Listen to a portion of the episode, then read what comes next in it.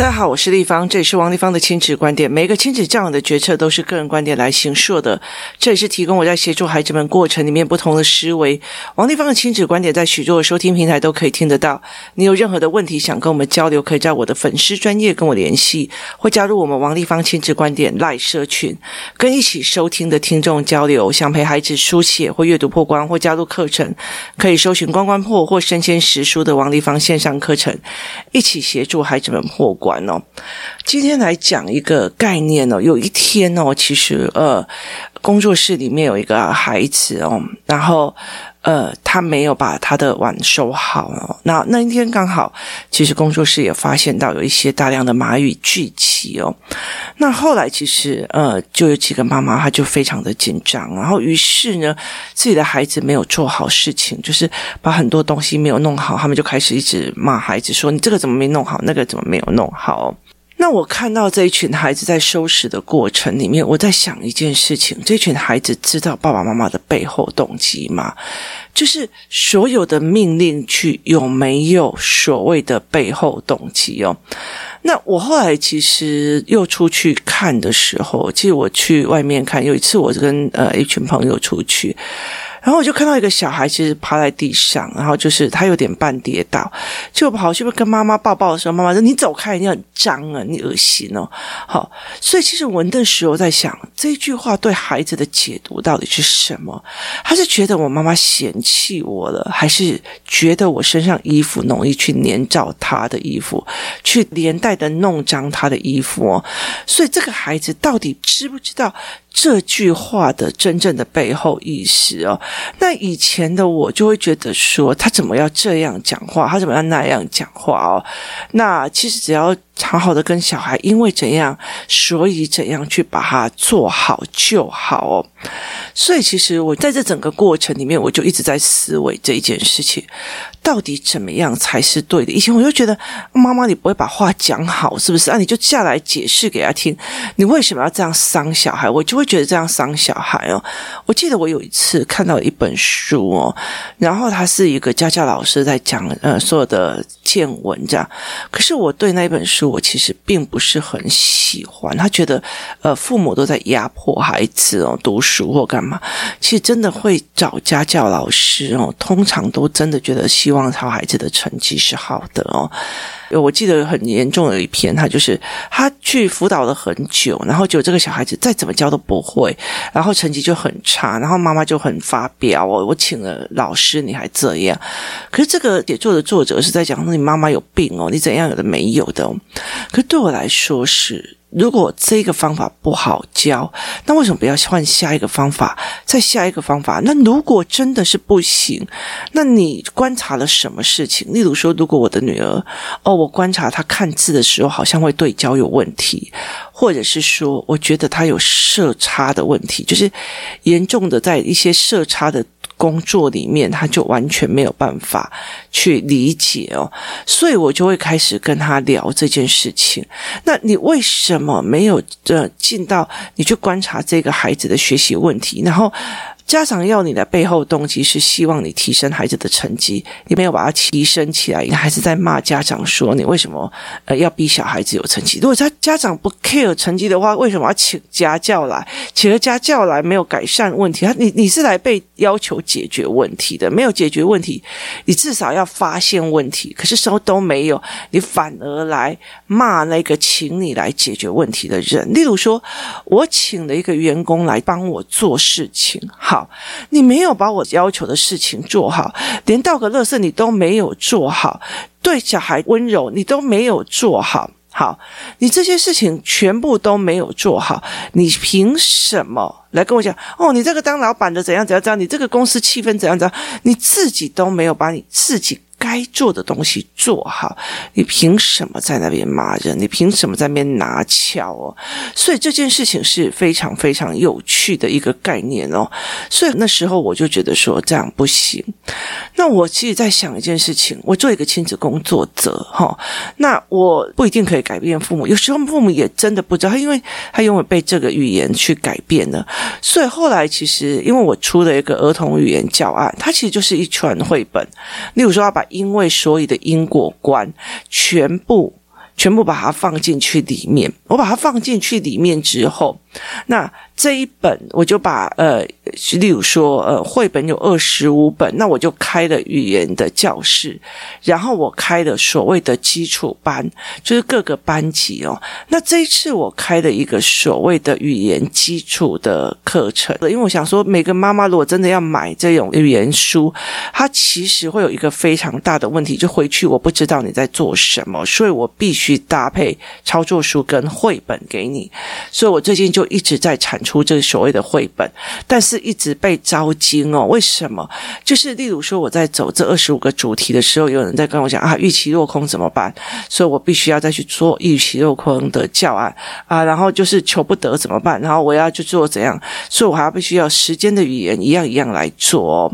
好，那有趣的一件事情是，我在做呃因果观的时候，我一刚开始做的时候是做就是让孩孩子。去理解的比较进阶的版，就是我其实把它做完之后，我就觉得这好像并不太适合小小孩，它比较适合中年级哦。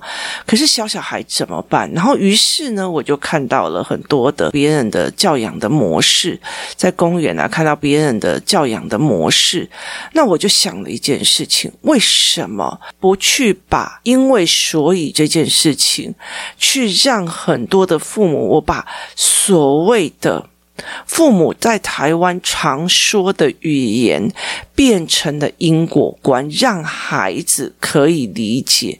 于是我做了一个教案。然后前面是嗯，我绘本上面一些文本，然后后面我来去练习看看，因为所以好，我集结了非常多的，因为他也是中小孩在做的教案，可是我发现很多的大孩子其实并不是很清楚这一句话怎么翻译成因果观。例如说，哎，天气很冷，哎，记得穿外套啦。好哦。我妈妈的意思是因为天气变冷了，她很担心我受寒生病，所以提醒我要穿外套。你知道吗？是解释，你就好像把父母的呃语言变成一个解释的概念哦。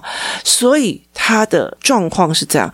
那我觉得在台湾很少有人说这样子的解释的。概念哦，他很少做这样的解释概念，所以我们其实很难懂，很难理解所谓的背后东西，所谓的语言的因果观。快点去啦！就是我一定要让小孩九点睡觉，因为妈妈也要有自己的时间。所以你是因为自己爸爸妈妈要有自己的时间，所以九点半赶孩子去睡觉。就是那个背后动机是什么？还是我觉得小孩就是要九点睡啊，他才会怎样怎样怎样，他才会长高啊？好，那个就是是在从哪里来的？因为我妈妈担心我怎样，所以我怎样怎样怎样。好。这个是因果观来着，所以我后来在很多的概念里面，我忽然想到一件事情：很多的命令句，以前就觉得小孩不要问那么多，你照做就好了。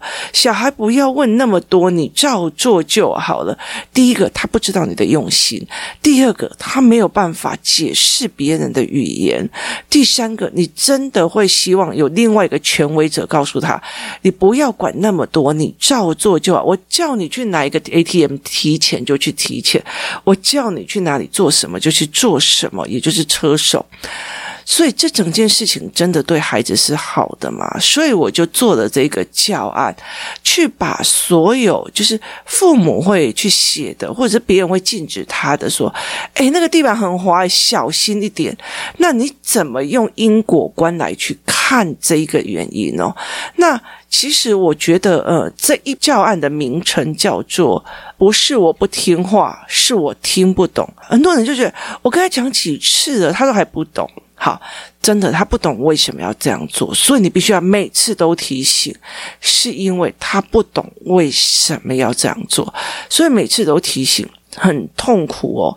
所以其实，在很多的概念里面哦，像我最近我女儿在我在教她学做饭或做菜，然后呢，其实我觉得非常有趣的一件事，我光我光哦，我光。如果是肉丝状的东西，肉丝是长条的，所以它就必须要搭配长条的菜，就必须要切长条。例如说豆干，就是芹菜炒豆干，那豆干如果是切长条的，芹菜也是切长条的，长条的搭配长条的，这样就是呃，例如说韭菜炒肉丝、芹菜炒肉丝，它都是长条形，它不会一个长条形的，一个是方形的或块状的，或者是怎样。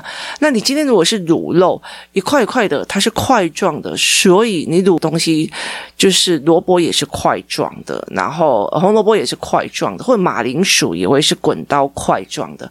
我光这个我就要教很久。教给孩子的吧，教非常的久，而且他每次都还在问，所以现在是方形的还是长形的哦？所以就是光一个逻辑，他就要弄很久，然后。光为什么要？例如说，哈，我们家是铁锅，所以必须要把它烘干，就是水用完了就要赶快烘干，要不然它会生锈。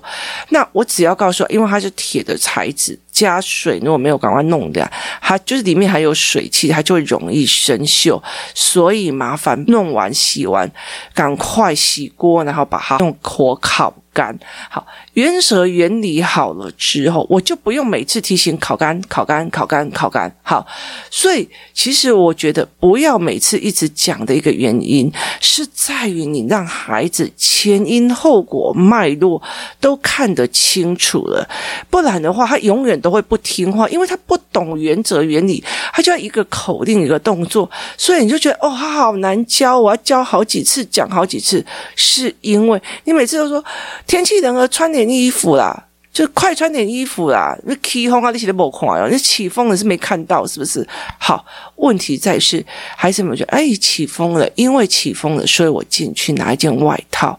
如果孩子可以解释说啊，天气好像变冷的，所以我妈妈提醒我，因为天气变冷了，所以我妈妈提醒我多穿一件外套。好。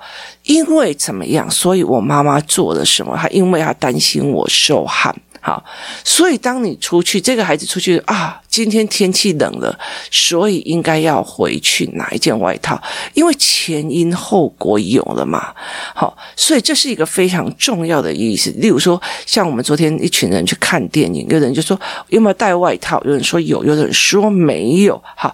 因为电影院的冷气很冷，所以我们必须要去多带一件外套，跟快点去来看电影，要给他带外套，能给他塞进去，然后下一次还是忘记哦，他冷过一次就知道了啊。所以很多时候是这个样子哦，包括人家讲说，之前有一阵子在讲说，台湾要限制冷气的温度，不可以用得太冷哦，然后这样才是比较环保哦，也比较省电哦。那如果你知道为什么是这样的原理，就是因为呃越。低温，你用到第十八度，它只要稍微高一点的时候，它就要大量的运转，用到第十八，一直把它运到那边。可是你如果说只要差不多二十五六度哦，就低量运转就好了哦。那可是哪里不行？例如说像医院，为什么？因为呃太温暖的地方细菌容易增长哦，所以其实它有很多因为跟所以，它并不是一个反正呢就是要省电，所以大家都应该。要怎样？当把脉络弄下来的时候，孩子才有办法去做所谓的变通。这个小孩怎么那么不知变通？这个小孩头脑怎么是定的哦？很多时候就是你只要给他一个定律之后，没有给他一个逻辑，也没有给他所谓的因为所以的逻辑观。所以后来我在做因为所以，就是不是我不听话，是我听不懂的这个教案的时候，我那时候想尽办法，就在想我怎么样去让很多的父母去把那个阿公阿嬷常常讲的话。去把那个爸爸妈妈讲的话，去把它解压缩。解压缩的意思就是说，哦，你很尬呢，哦，你让我觉得很尴尬呢。好，那是尴尬，你很尬呢，就是很尴尬。哈，所以其实就像很多的哦，你这一个人很逊呢，哦，就是很逊，做事很逊咖的意思。解压缩，所以我们这一个年代的人要去解压，说下一辈的人在讲什么话，然后我们也要解压，说上一辈的人在讲什么话，然后这样才能够达到所谓的沟通哦。所以我后来就觉得天气很冷，记得哎，天气很冷啊，记得穿外套哦。孩子说哦，因为天气变冷了，所以他担心我，所以他提醒我说为什么要穿外套？今天如果你可以讲到因为天气变冷，说我妈妈担心我受寒。然后，所以他提醒我，他第一个他要受寒而感冒过。第二件事情，他一定会问妈妈：为什么你要叫我带外套？今天气象报告怎么说？是吗？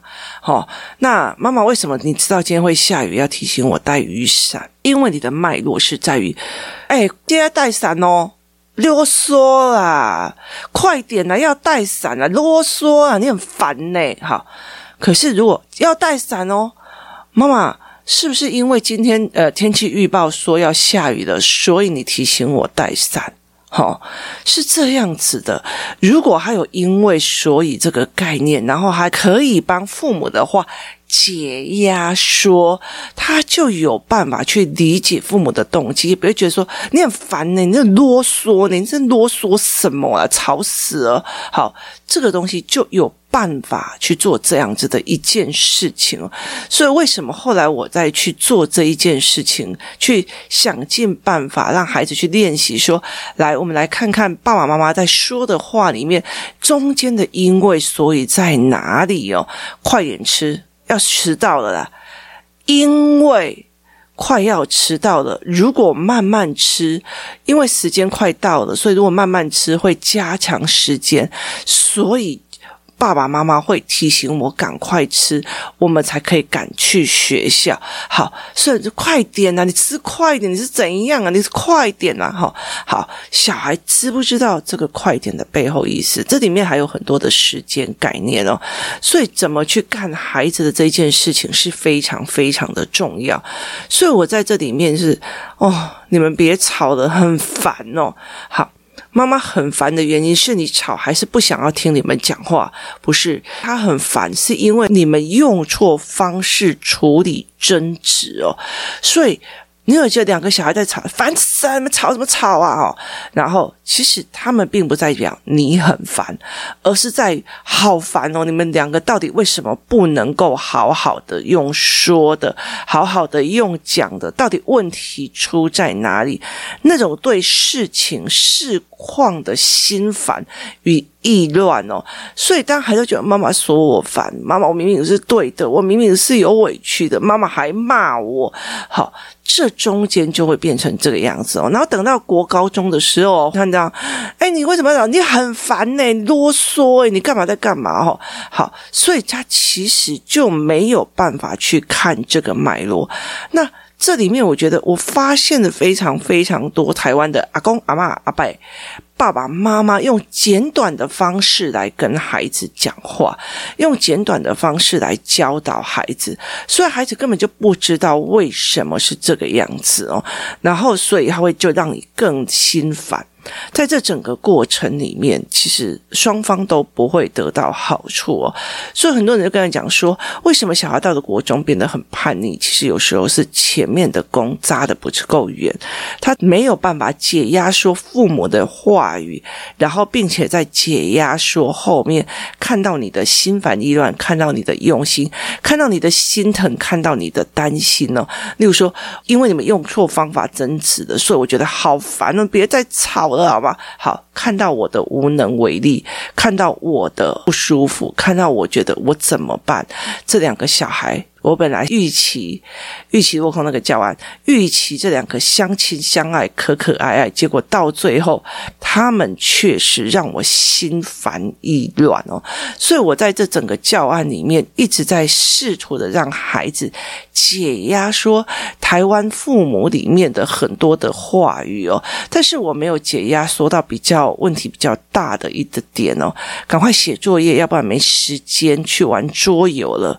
好，那怎么？去拆解因为跟所以，好，在这整个过程里面，他不是不要在那边催催催催，怎么催？好，催什么催的意思在于是我不知道你为什么催，我没有时间感，我没有时间线，我没有时间概念，所以他完全不知道你的动机跟思维模式到底在做什么。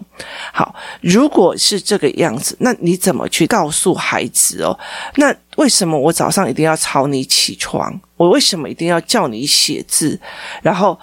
我在工作，不要打扰我。好，那因为所以是怎样？因为爸爸在工作的时候只能专注一样事情。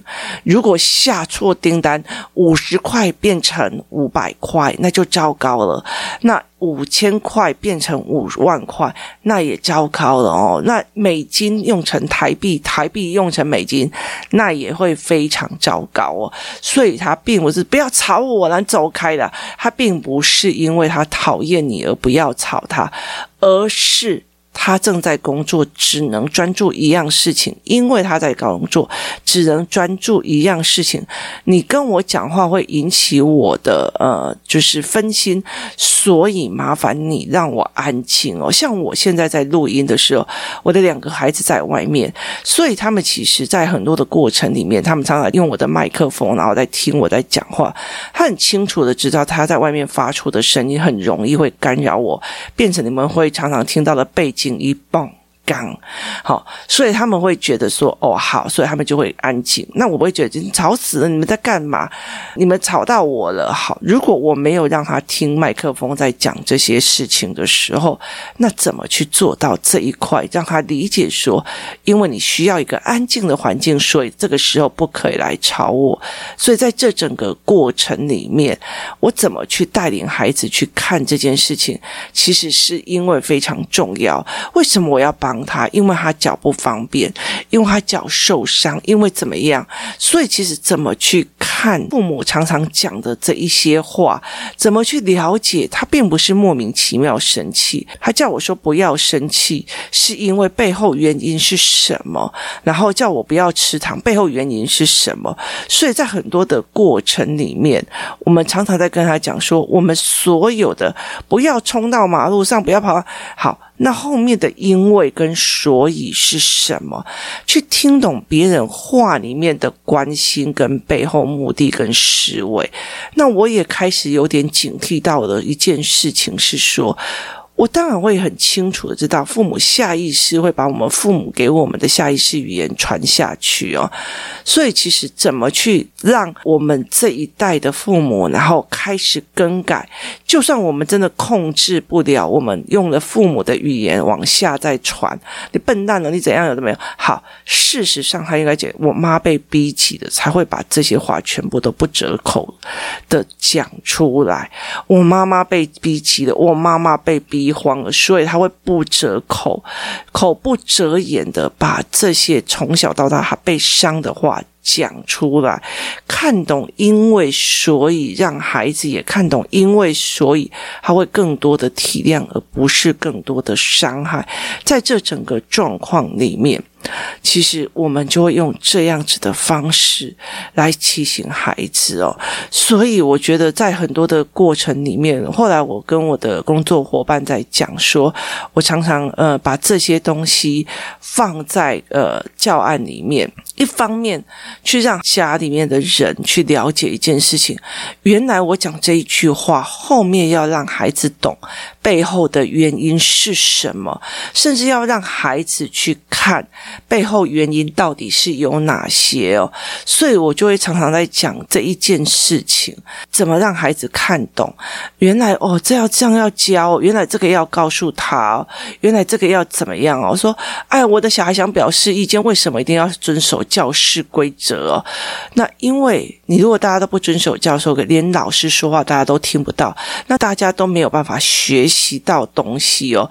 所以在这整个过程里面，我会开始慢慢。的就想说，利用这个教案，不是我不听话，是我听不懂的这个教案，去让讲，原来父母在所谓的命令句之后，必须要让这些孩子真的懂后面的逻辑、后面的关心、后面的原则原理，去让孩子。去让知道说，并不是父母嫌弃我，而是后面是因为我的衣服脏，或者是我的袜子脏，你不要把袜子拿到我身上，给我拿走，你拿走，拿走，拿走，走开，走开，走开，走。好，这个问题是不要把袜子拿给我，给我，我不是嫌弃你这个人，我是嫌弃那个臭袜子哦。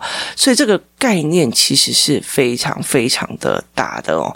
怎么去协助孩子理解？父母在这个教案里，在陪他的过程里面，可以去思考看看，孩子是不是真的懂，孩子是不是真的哦？原来你不知道为什么我这样讲哦，为什么我这样说？所以去让孩子去看说，哦，原来妈妈这样子讲，原来妈妈这样子说，很多的背后原因其实是为我们再多两层的思考哦。所以呃，不要让孩子只听到片面的，而是知道看他背后的动机，然后并。并且带入孩子去看，因为所以哦，因为所以，然后导致让孩子去看这些事情，孩子才会越来越懂哦。所以我从这一本书，就是不是我听不懂，而是我不会；不是我不听话，而是我听不懂。这一本书里面，我一刚开始用绘本来去引导因果观念，提醒语言的背后心态。接下来我反问语言的背后目的，然后我就禁止语言的背后心态。我为什么要去禁止你？我背后心态是，反正我就是看你衰了，我就是看你不爽，我就是看你要让你不舒服。你一直吃糖，我就是看你不爽，所以我不想要让你好好吃糖。还是我真的是为了你的蛀牙在着想，去看得懂这些背后心态，是我在做这一个教案里面最大最大的心愿，希望。呃，在用台湾父母常做的语言的状况，然后接下来接着因果观念的状况，让孩子去理解，让比较小的孩子觉得，原来每一句话解压缩之后，有父母的心态，有因果观，有天气，有。诶，因为寒冷而导致什么的观念，让孩子可以真的再往语言更深层里面去思考。今天谢谢大家的收听。如果大家对教案有兴趣的话，可以在观光破的虾皮网站里面啊去看一下，说有没有上架。然后如果有任何的问题，欢迎加入社群或在我的粉丝专业跟我联系。谢谢大家的收听，我们明天见。